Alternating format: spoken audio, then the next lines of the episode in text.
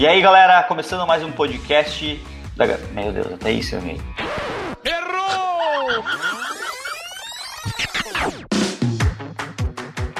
E aí, galera, começando mais um Gatcast, o podcast de gatilho, falando sobre o mercado, comportamento, marketing, branding, um pouco de tudo no universo dos negócios, comunicação e pessoas. E o tema de hoje é marcas como produtoras de conteúdo. Hoje participam comigo aqui o Mauri, Maurício Passi, publicitário, sócio da Gatilho, e o Denis Levati. Ouve aí.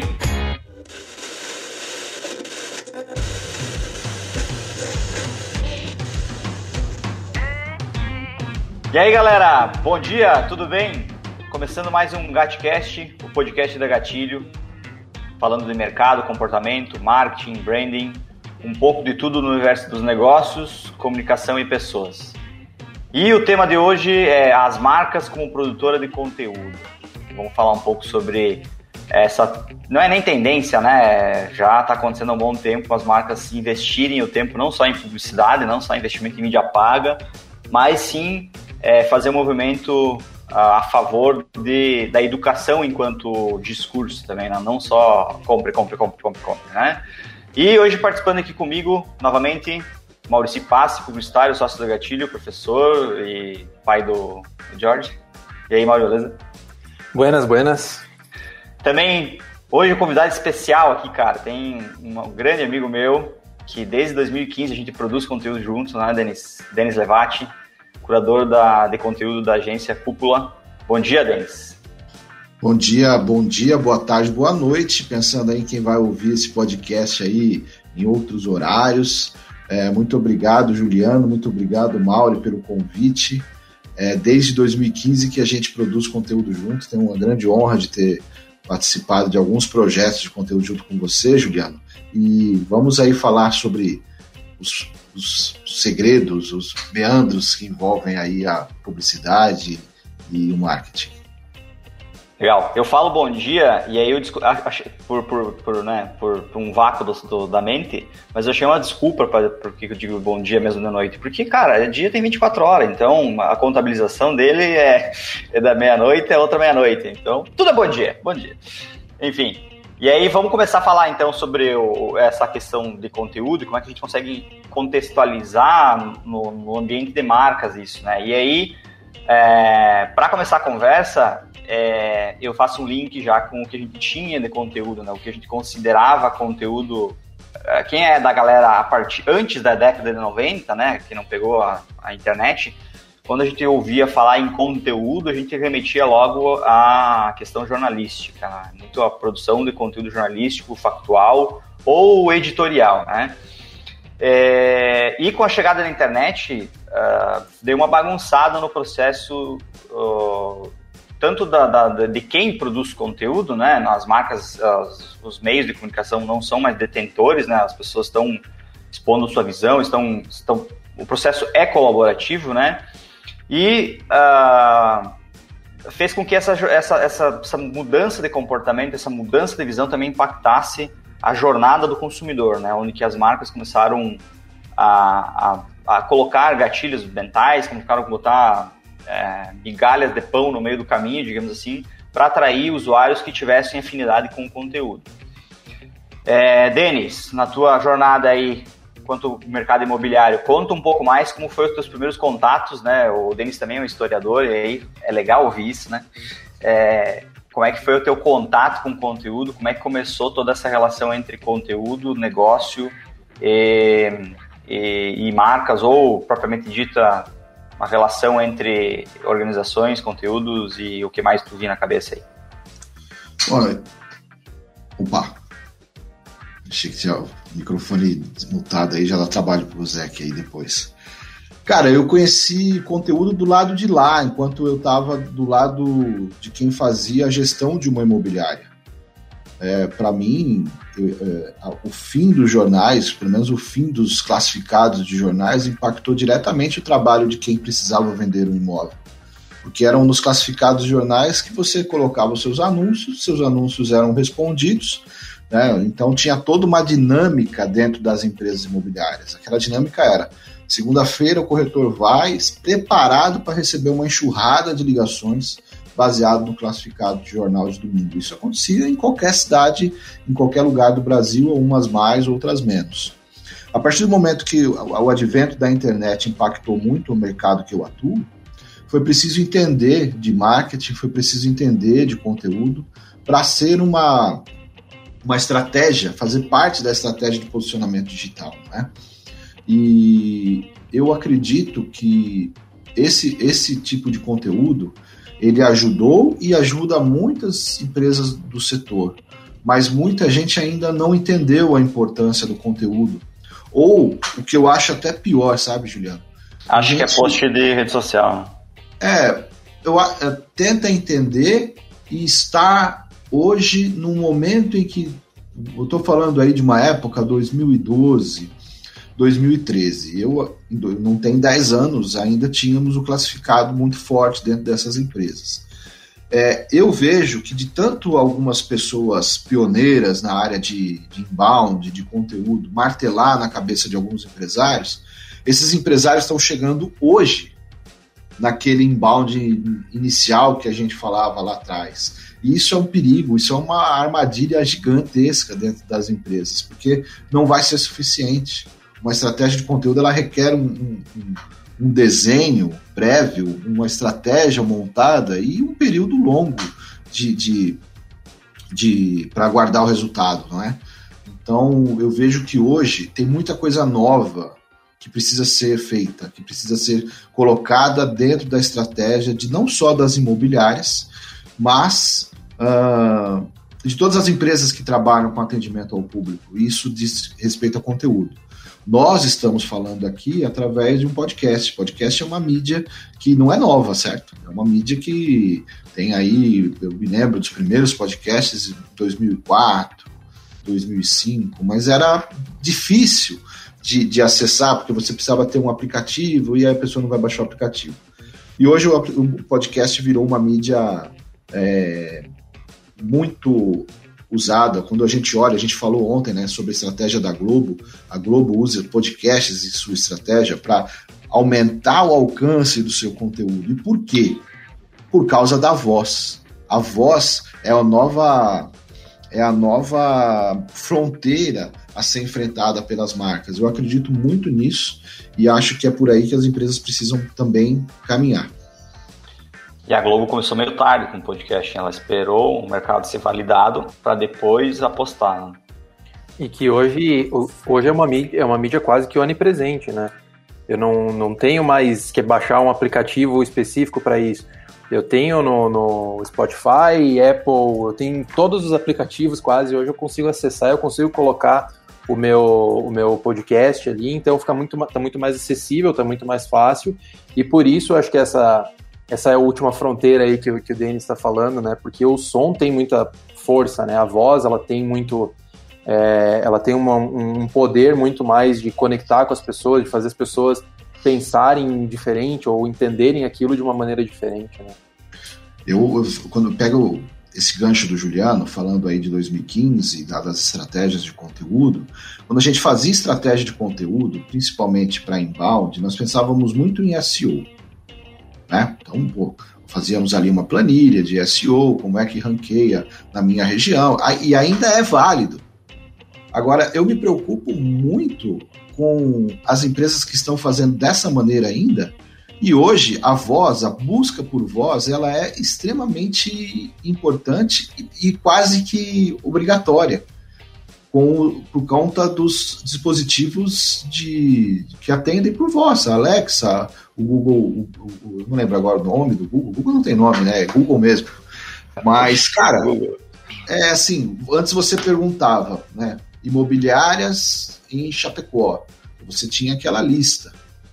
As empresas se prepararam para isso, umas bem, outras mal. A gente consegue, com um trabalho de conteúdo, balizar, melhorar um pouco o posicionamento. Às vezes o melhor é criar um site novo, eu sempre falo isso, do que consertar um. Agora, se eu chegar e perguntar para Alexa aqui do lado, qual a melhor imobiliária de Chapecó? Ela vai me dar uma resposta. Então, por isso que eu falo muito dessa fronteira de voz. A gente cada vez mais tem as mãos livres e quer cada vez mais a resposta rápida. E eu não sei se as empresas estão totalmente prontas para isso. Eu vejo que as empresas elas passaram muito tempo tentando automatizar os seus atendimentos e em detrimento ao atendimento humano. E aí a gente viveu o, é, nos últimos anos o advento do chatbot. Eu odeio esse negócio. Eu odeio. Eu acho que o chatbot ele é o, a, a melhor, pior invenção que, que já foi feita nos atendimentos. Ele acabou com o atendimento humanizado e isso é péssimo para as marcas, para o que a gente gosta de, de criar, que é a boa experiência do cliente, a tal da jornada do cliente. A jornada do cliente morre nos atendimentos de chatbot. É, a gente sempre fala de, quando fala de conteúdo, remete a produzir, a marca produzir conteúdo nos seus canais, né? Mas é bom lembrar que conteúdo é abordagem comercial, conteúdo é a ferramenta que tu disponibiliza para ter acesso com o cara de uma maneira mais assertiva. assertiva. Então, o conteúdo em si, ele não é, não se baseia só em o post blog ou conteúdo do teu site, conteúdo da tua rede social, né? Mas é, não é só conteúdo em si enquanto porta para fora, digamos assim, né? Mas é, é como a marca se comporta, né? E aí dá para fazer um link com a transformação digital e a era da, da era da informação, né? Que a gente falou no primeiro episódio.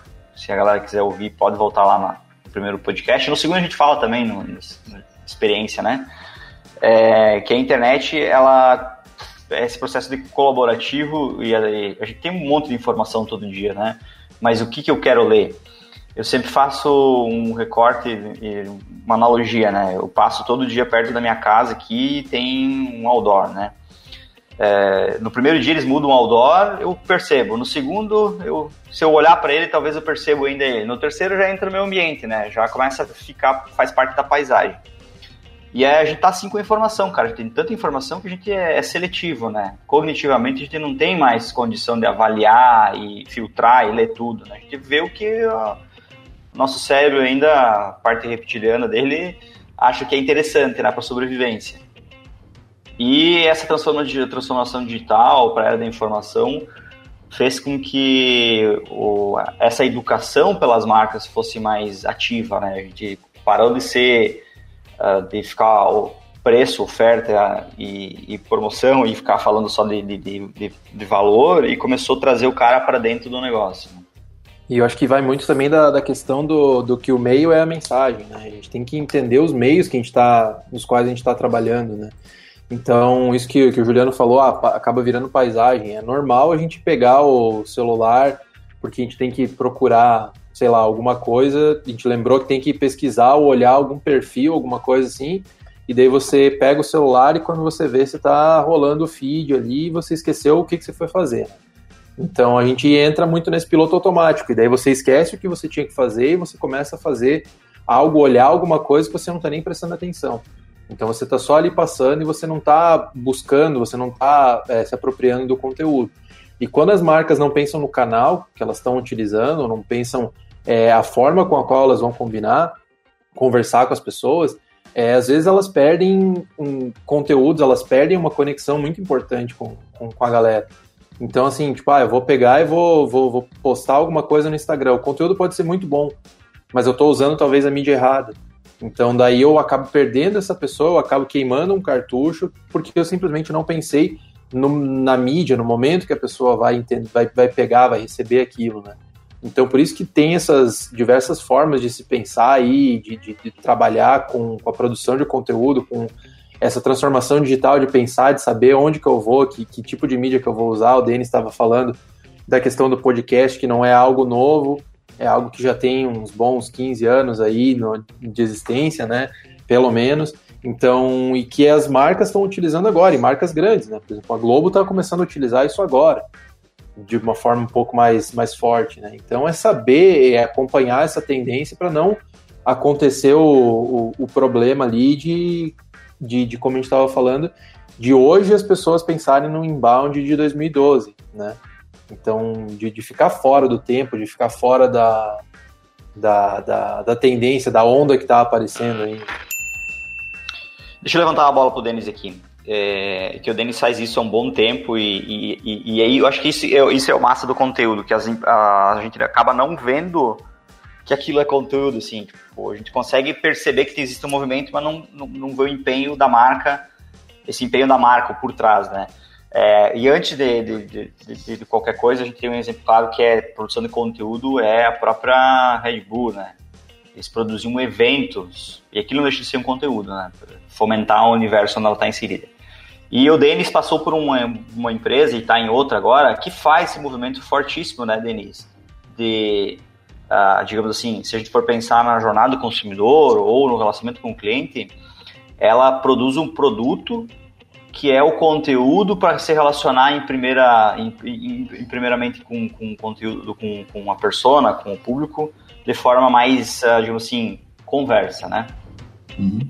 E aí, Denis, conta para nós como é que é esse processo aí, enquanto a tua atuação no mercado de fazer essa curadoria, o processo de, de como é que eu coloco, como é que eu penso no conteúdo para esses tipos de pessoas que estão entrando dentro do, do, dessa jornada, dentro do, do, dos canais de comunicação, como é que é feito todo esse processo?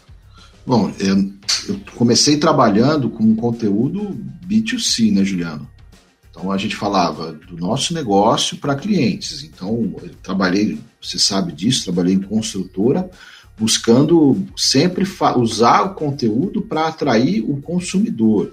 Então é, criava-se várias jornadas pensando entre a, o momento zero do cliente, aquele momento em que o cliente pode ser despertado para comprar um imóvel dos imóveis da, da lista que nós tínhamos na construtora. Então, trabalhava muito saúde, trabalhava muito gestão, muito qualidade de vida, que era isso que os produtos na, na, na, na construtora a gente fazia. A gente trabalhava com loteamentos. Então, é, o tempo todo, gerando muito lead, a pessoa olhava, produtos novos, a pessoa ia visitar alguém aqui na cidade onde eu moro, uma cidade de 200 mil habitantes, quando surgiu os condomínios fechados, era um trabalho muito gostoso de ser feito, porque você tinha que educar o mercado e a gente usava o, mercado, o conteúdo de atração, o inbound para isso, né? Então era muito interessante, ativava em campanhas. Uma coisa que, que você falou sobre os outdoors, eu até anotei aqui,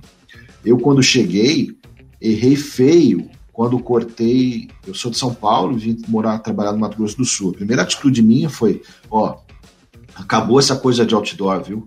E aí eu cortei os outdoors da empresa dentro do, plano de mídia. E eu errei feio, porque, para falar bem a verdade, eu hoje acredito na integração on e offline. E os outdoors, eles ajudavam principalmente quando eles eram próximos dos projetos.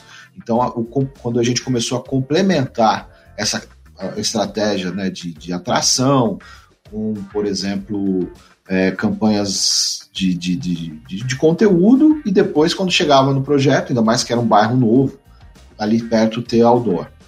É, então Deixa eu fazer um recorte, Denis. Eu acho que publicidade é uma forma de conteúdo, mas é um conteúdo pronto para venda. É um, é um, é, um, conteúdo dentro do, do momento do, do, do, da jornada ali. Né? É. Mas aí, só antes de eu falar de quando eu fui para a parte de produção conteúdo B2B, é, é, eu acho muito interessante perceber que durante a pandemia, né, durante o, o primeiro ano da pandemia, é, as pessoas procuraram muito integrar ferramentas. E, e eu não consigo me lembrar de uma ferramenta, de uma tecnologia que surgiu na pandemia. Elas foram todas ressignificadas. A gente falou do podcast, ele foi ressignificado. O QR Code, quantos anos tem o QR Code? Nunca foi algo que, que, que se mostrou viável. E hoje eu vejo muito, muito empreendimento onde você chega na frente, eu estou falando obviamente no mercado, onde chega na frente tem cavalete com QR Code, para que você continue o atendimento no horário que, que, que por, por, exemplo, possa não ter ninguém disponível. Você tem a placa na frente do projeto com QR Code, para você visitar um passeio virtual ali mesmo no projeto. E aí o outro trabalho que eu faço também é de conteúdo, que é o que eu faço já há algum tempo, que é o conteúdo B2B, que é de profissionais do mercado, onde a gente trabalha com a curadoria de conteúdo. Então a gente organiza eventos, e para organizar eventos a gente precisa ter palestrantes, precisa ter painelistas, precisa ter pessoas para entrevistar. E aí esse trabalho é, vai muito de daquilo atu, a atualização do que o mercado está falando, né? Não adianta eu chegar hoje, por exemplo, em um evento voltado para corretores de imóveis e falar de um assunto como a gente comentou aqui, né? Fala aí 10 ferramentas práticas para você usar no seu plantão de vendas. Talvez isso já tenha ficado para trás. As pessoas já têm, às vezes, nos seus celulares, mais do que 10 ferramentas para ajudar a vender mais. A gente precisa estar sempre um passo à frente. Isso eu procuro estudar muito o mercado americano. O mercado americano de, de real estate ele é está sempre um passo à frente do brasileiro e a gente traz isso para dentro dos eventos que a gente organiza dentro da agência Cúpula. Mas também é conteúdo. Né? Esse é um dos assuntos que a gente estava falando esses dias. Puxa vida, como é que a voz, né, como é que a era da voz vai impactar o mercado imobiliário? Eu acho que está impactando já fortemente. É, você consegue hoje, só com o comando de voz, pedir para o Google, ou Alexa ou o Waze chegar no tal empreendimento para você. E até lá, quais são os desafios da área de marketing, né? Talvez aparecer dentro do Waze, talvez aparecer com anúncios. É, ah, Alexa escutou o que eu falei. É, enfim, são desafios que a gente tem que criar para poder aproveitar essa é um, vou usar um termo, é um gap, né, da própria área de marketing. Como é que transformar isso em novos leads? É, hoje a gente já está falando bastante, já bastante não, né? Mas é algo que está surgindo agora, né? Na, nas ondas lá da, do marketing, né? Do, do 3.0, 4.0, agora o, o C2I lá, ele está falando sobre o 5.0 já nas palestras dele, né? E nada mais é do, do 5.0, nada mais é do que a utilização da, dessas tecnologias que estão surgindo para o marketing, né? Então, como que a gente vai pegar esses dados que estão sendo criados, porque é um banco de dados enorme, né? Você falou aí, você estava comentando, estava falando isso daí, a Alexa já ouviu e, e, vai e vai começar a falar. Aqui também, eu falei Alexa, ela já já está apontando lá. Então é uma é exato, é uma, uma base de dados muito grande e, a gente tem que pensar em como que a gente vai utilizar isso. E aí entra num ponto que, que a gente falou no, nos últimos podcasts, que o, que o Juliano fala na, na abertura, que é a parte de pessoas, né? A gente fala muito de, de branding, de marketing, de conteúdo, só que isso tem que ser pensado nas pessoas, e aí é, é um pouco do que o, acho que o Denis está tá falando, que é justamente é, esse, esse movimento de como que a gente vai utilizar isso para entregar um conteúdo bom para a galera. Para essa pessoa que está pedindo ali na, na Alexa, ou que está falando qual é a melhor imobiliária, ou qual é a melhor empresa do segmento que eu quero, como que eu vou entregar uma experiência boa para ela? Não simplesmente só algo pensado em, em SEO, só algo pensado ali num, num link, né? Como que eu vou entregar algo que efetivamente vai ajudar essa pessoa? Porque informação e conteúdo e link eu tenho de monte hoje na internet. Né? Hoje é, é fácil de eu, de, eu, de eu achar bastante coisa. Mas o que realmente vai me ajudar aí já é um pouco mais complicado. Então, é, gera, gera conversa. Né? Tá aí a minha birra com o chatbot. Uhum e com a, você mirar numa tecnologia e querer aquela tecnologia a todo custo e ela ser um, pé, um tiro no seu pé.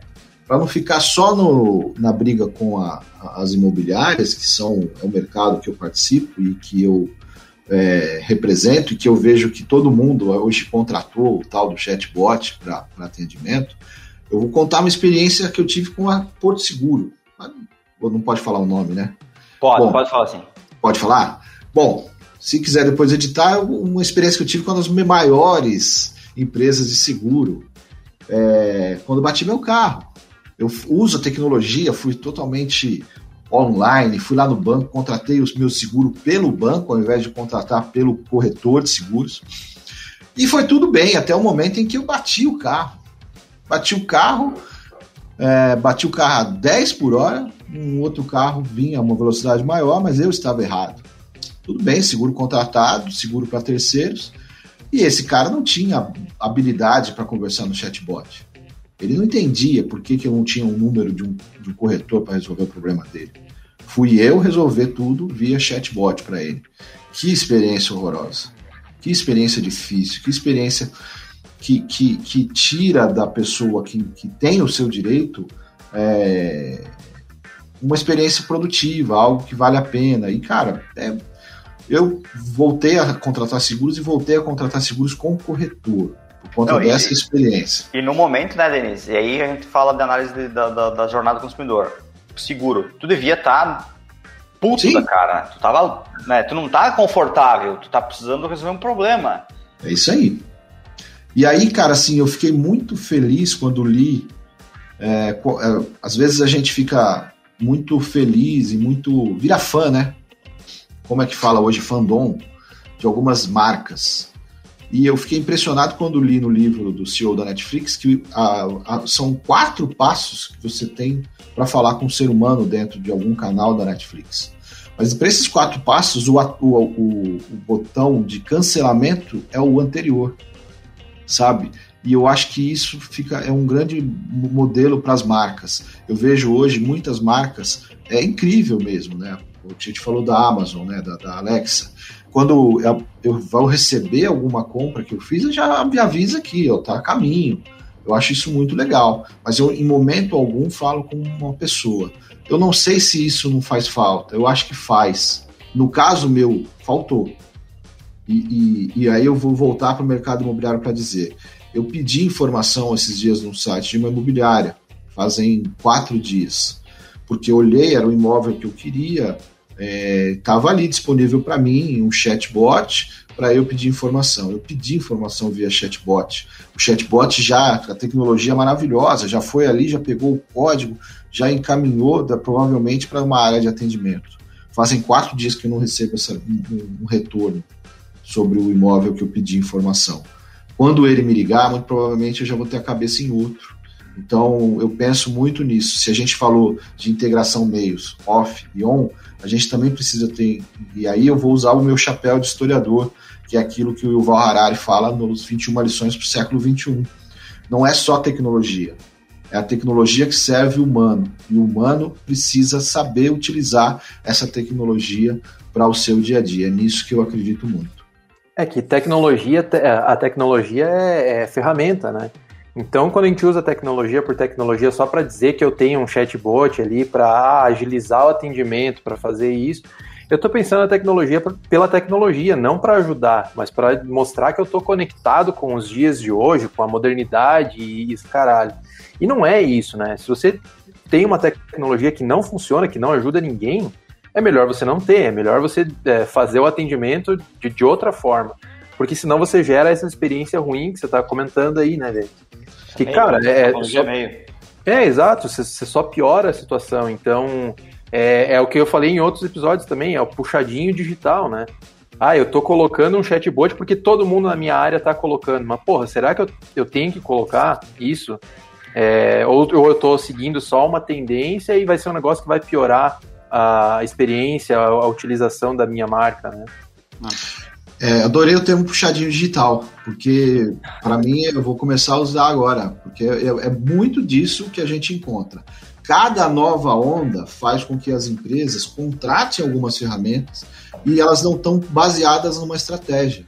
Muitas empresas têm hoje a principal ferramenta de envio de, de, de, de para criar estratégia de inbound, de, de conteúdo, e usam ela para mandar e-mail para a base interna. Vocês sabem de qual ferramenta eu estou falando. Uhum. E aí cabe a, a, isso, isso é impactado demais dentro das agências, porque é, você é contratado para utilizar uma ferramenta que outra empresa indicou e que não deu certo. Isso é, é, é algo que é muito sério, que está faltando conversa. E geralmente a gente ouve, não tá funcionando.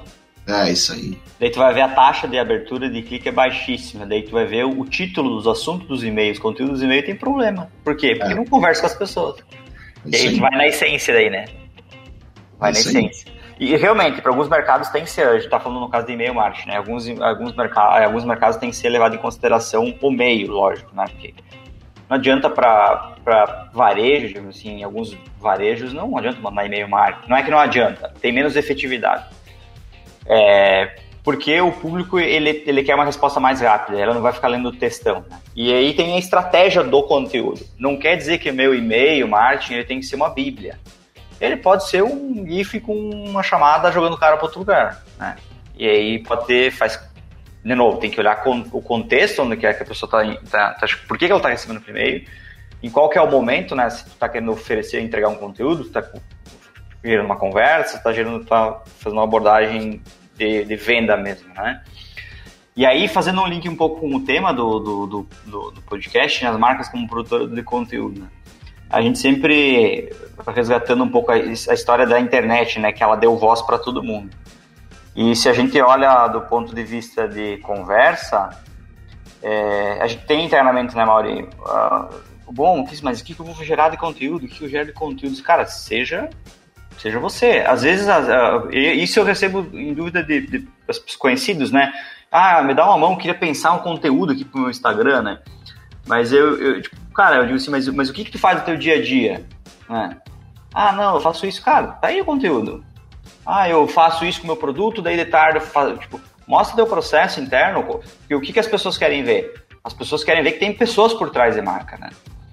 Então, conta a história da tua marca. E a história é feita por pessoas, né? Não tem nenhum. Por isso que o robô não funciona às vezes. Não é a pessoa contando, não é a pessoa conduzindo. É. E que, e que assim, Juliano, tipo, você está falando aí de, de, de marcas e de, de, do poder da internet para isso, mas assim, é, a, a, internet ela deu voz não só para as marcas, mas para as pessoas, né? Então hoje a produção de conteúdo vem muito do público. O público Exato. tem uma força, tem uma potência de criar conteúdo hoje em dia.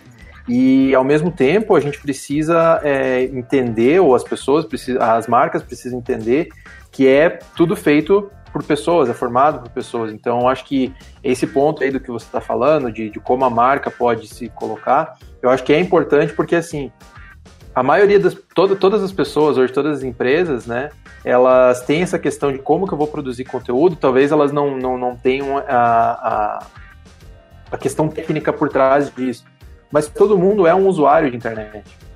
Todo mundo hoje em dia, basicamente a grande maioria das pessoas é usuário de redes sociais. Então, se for parar para pensar, é só olhar o comportamento que eu tenho no meu mercado, onde eu estou inserido, com os conteúdos. O que, que eu gosto de ler, o que, que eu gosto de assistir, o que, que eu gosto de ver. Aí já é uma boa dica, né? Então, se você não vai parar para ver aquilo, você que está inserido no mercado, será que o teu público vai parar para analisar, vai gostar de ver aquilo? Então, obviamente, né, às vezes o, a, o olhar do empresário, do empreendedor que está ali por trás, ele é diferente do público. Mas, cara, se você que, que tá no, no mercado, você não vai parar para ver isso, você vai ter problema com o teu público também, né? E aí, para fazer uma ponte com falando de marca, né? A marca tem um propósito geralmente que é gerar, faturar, que é gerar receita, né? Como é que a gente cria conteúdos que vendem, né? Então, se a gente fosse olhar do ponto de vista comercial, né? Lógico, tem conteúdos que a gente quer, quer, quer conversar, tem conteúdos que quer, quer, quer quer engajar, quer, quer gerar alguma emoção, mas também você pensa muito conteúdo na parte comercial, né? E aí eu queria pedir pro Denis. Tem segredo, Denis? Tem receita de bolo? Ah, não tem receita de bolo, mas eu tenho a plena convicção de que as marcas precisam rever seus propósitos. Quando a marca revê o seu propósito, e ela pode ser uma empresa pequena com poucas pessoas, pode ser uma marca gigante. Que se é quando ela revê o seu propósito, ela começa a entender como se comunicar, como gerar conteúdo, como falar com as pessoas. Eu gosto muito, muito de um exemplo que é a Magazine Luiza. Não dá para dizer que essa empresa não tenha propósito, não dá para dizer que essa empresa não saiba para onde vai. E o reflexo disso é a empresa que ela se tornou, a 25ª maior é, marca de varejo do mundo. Se nós voltarmos aí, não precisa de 10 anos, mas se nós voltarmos aí até 2010, 2011, 12, a gente ia pensar muito em outra marca como a grande marca de varejo no Brasil. E eles souberam se posicionar. Você não precisa ser uma gigante, né? Se você for uma empresa é, que tenha entendimento, né? Até isso que o Mauri falou, né? Do puxadinho digital, eu gostei demais. Eu acho que tecnologia ela é muito boa, mas ela é commodity final do dia você guarda a tecnologia numa caixa. É, mas quando você sabe o propósito de por que você faz tal coisa, aí você também entende o, o, o público que você atende. Aí tudo se torna mais fácil. Né? É, é isso. É isso no que eu acredito seriamente. É o círculo dourado lá, né? As pessoas elas não compram o que você vende, elas compram o porquê você vende. Né? Isso. É, é, é, exatamente isso daí. O propósito fica guardado, a tecnologia, a ferramenta eu deixo ali, o, a parte física eu deixo em algum, em algum lugar, né? Mas o propósito eu tô sempre em conexão com aquilo. É, exatamente. Eu falo assim que eu visito donos de imobiliárias, né? Eu falo, o que, que eu preciso fazer para melhorar o meu posicionamento digital? Aí você vai olhar o, o a estante desse camarada, né? Ele comprou um drone, ele comprou uma máquina de, de fotografia 3D. Quer dizer, ele acredita na tecnologia como uma solução simples e ela demanda dedicação, demanda pessoas para desenvolverem todo, todo, tudo aquilo que ele quer, que ele quer ver, na verdade, implantado dentro do negócio dele. É, do ponto de vista de, de, de execução, né, realmente é, é o meio, né? E para a gente chegar nesse meio, eu acredito que, respondendo a minha própria pergunta, né, para conteúdos que gerem resultado, que geram venda, eu acredito que a gente tem que olhar primeiro meio, né, logicamente, mas também uh, ah, para quem eu estou falando. E aí, para quem eu estou falando, vai para um viés de conhecer muito bem a persona do seu negócio, para conhecer para quem que é o teu consumidor, qual que é, o, qual que é a tua proposta de valor, né? E inserir isso dentro de um contexto, né? Uh, vou resolver a vida de alguém como? E aí o conteúdo é uma extensão disso. Acho que não tem segredo não tem receita de bolo, mas é um feeling, né? É pessoas, novamente. Isso passa pelo projeto olhar de forma mais estratégica a marca quanto a extensão dela, que é o conteúdo. Se, eu, se hoje a gente está falando de marcas que, que são produtoras de conteúdo, eu preciso olhar o tom de voz da minha marca, né? Então eu preciso ver a minha marca como uma brand persona, uma marca pessoal. Como é que se a minha marca fosse uma pessoa, a gente faz esse exercício aqui. Né? Se a, gente, se a minha marca fosse uma pessoa, como ela seria? E tentar assumir essa voz. E que essa voz seja única uh, e que sempre uh, resgate a essência do negócio. E quando tu olha do ponto de vista de trabalhar a sua essência e contar a, a história da sua marca de maneira uh, fidedigna, digamos assim, né, e, e, conversar com o público de maneira efetiva e não ficar falando blá blá blá, acho que já é um bom, um bom caminho para começar a desenhar uma estratégia de conteúdo que, que realmente venda, né? Sim, e além disso, eu, eu bato na, na tecla de é o como a gente vai fazer isso, né? Então, o Denis falou a questão de, de anúncio, de, de outdoor e tal, e como que eu vou fazer isso, e como que eu vou entregar esse conteúdo, né? Então, a gente tem um... Hoje em dia, a gente tem um problema muito grande que é, fala-se em marketing digital, fala-se em, em, anúncio pago, né? Tráfego pago. E, e beleza, beleza, vou colocar dinheiro lá, vou aparecer para mais pessoas, mas um do, uma das extensões mais baixadas no Chrome hoje é o Adblock, né? São 350 mil, mais de 350 milhões de downloads de pessoas instalando isso, porque o, o marketing digital, ou esse marketing de conteúdo, então como eu vou entregar minhas mensagens, como eu vou entregar meu conteúdo, tem que ser pensado no como mesmo, né? Porque, cara, você está atrapalhando as pessoas. O digital surgiu como uma forma de não sei se marketing de interrupção que a gente vê no tradicional. E hoje em dia está fazendo exatamente isso. Eu fui assistir um, tava assistindo um vídeo no YouTube esses tempos de uma hora. Cara, tinham 17 anúncios num vídeo de uma hora. Era a cada três minutos tinha um anúncio, cada três minutos parar colocar um anúncio.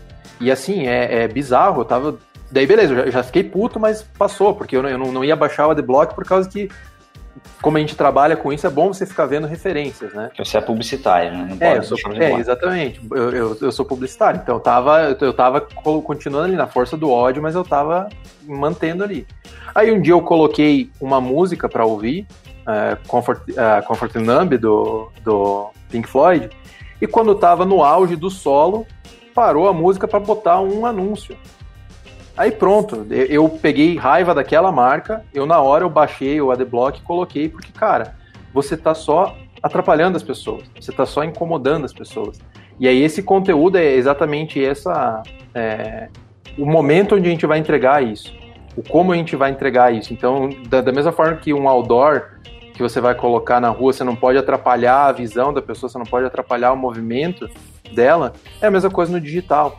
Digital não é terra sem lei que eu vou simplesmente botar uma enxurrada de, de anúncio, uma enxurrada de conteúdo lá, que eu vou só atrapalhar as pessoas. Eu tenho que pensar nesse, nesse relacionamento com esse público, né? É, e tem a, o seguinte fato, né? Investimento em mídia paga, lógico, é legal, tem que sempre botar a gente entrando dentro do funil ou visitando o site, enfim. Só que tem um detalhe, quando a gente fala do ponto de vista de crescimento, né? investimento em mídia paga, tu bota a grana, tu tem resultado da noite pro dia. Diga, pelo menos se você for assertivo, e vamos, vou contar com, com, a possibilidade que você for assertivo no investimento. Tu sobe. tem muito tráfego. Tu corta a grana, para. Conteúdo não. Se tu investe em conteúdo que é médio e longo prazo, tu cria uma consistência, tu cria, tu cria uma conversa e isso se mantém. Porque Exatamente. tu não vai estar tá intrometendo ninguém, né? Não vai estar tá parando Exatamente. ninguém na meio da rua para querer vender chapéu. É, não é o Jequiti piscando na tela, da, da na cara das pessoas. é, exatamente. O meu foi com o PicPay. Cara, é uma ferramenta é muito boa, mas eu não, eu não, não consigo de tanto anúncio que eles colocaram.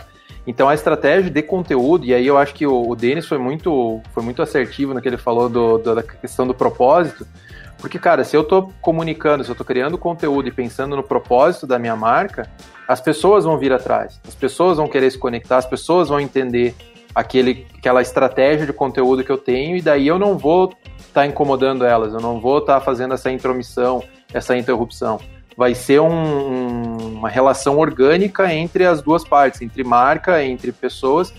E aí a partir do momento que e aí a partir do momento que eu pego e faço essa essa conexão muito mais orgânica, a venda acaba se tornando algo secundário. A venda ela vai acontecer em algum momento, não necessariamente é, no momento que é que especial que a gente quer, mas ela vai acontecer porque gerou relacionamento. É isso aí é, o negócio financeiro, o negócio monetário acontece em, em, depois do relacionamento humano, né? Gente, tocou o diretor no meu ponto aqui, pedindo para encerrar o programa. Eu usei aqui no WhatsApp. Ô, Denis, quer concluir alguma coisa aí? Vi que tu começou a falar e deu uma travada, daí eu travei.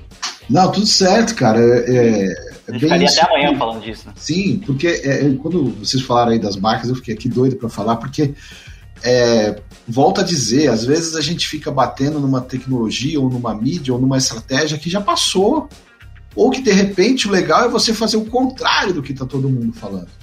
Até pouco tempo atrás eu me lembro de tentar explicar para patrões que eu tive qual era a funcionalidade do remarketing. Eu hoje fico louco para uma, uma empresa não utilizar remarketing, não utilizar esse tipo de mídia, sabe? Até o YouTube, é isso que o Maurici falou, cara, com, interromper o solo de guitarra de David Gilmour é um crime. E aí, assim, quando você olha assim, além disso, você, YouTube, você quer 20 reais por mês para não interromper o David Gilmour? Ah, YouTube, você não está entendendo o propósito, que você, o seu próprio propósito. Eu vou para outro lugar porque lá vale a pena. Então, assim, agradecer mesmo por essa oportunidade. Falaria aqui com vocês durante muito tempo e aí estou disponível para, de repente, fazer outro papo desse. Show de bola, vai ter sim. Vamos puxar mais uma vez para conversar sobre conteúdo, sobre a vida e tudo mais que a gente tem a, a dizer aí, né?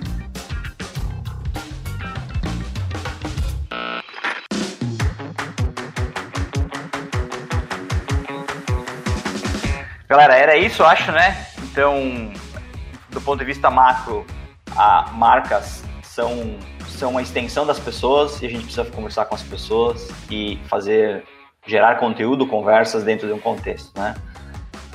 Muito obrigado pela presença, Mauri. Valeu, um abraço. Valeu, gente. Um abraço, Júlio. Um abraço, Denis, Eki e para quem está ouvindo aí. Denis, brigadão aí mesmo pela presença. Te puxarei outras vezes. Puxaremos, né? E se precisar, tamo junto. Zeke, brigadão. Beleza, vamos falar de política no próximo? Não, no próximo vamos de política. é, é. Eu vou nessa aí, pessoal. Valeu, valeu. Valeu, até mais. Prazer conhecer, Zeke. Valeu. Até mais, tchau, tchau. Abraço. É isso, siga a gente nas redes sociais, no Spotify, no Instagram, Facebook, arroba Acione Gatilho. Mande nos comentários sobre o podcast lá no nosso e-mail, quer ouvir você, acione, arroba agenciagatilho.com.br. O Gatcast é gravado nas nossas casas, por enquanto, e produzido pela MRG. Valeu, Mauri, valeu, Denis, até a próxima, valeu, Zeke aí no estúdio. Um grande abraço e até semana que vem.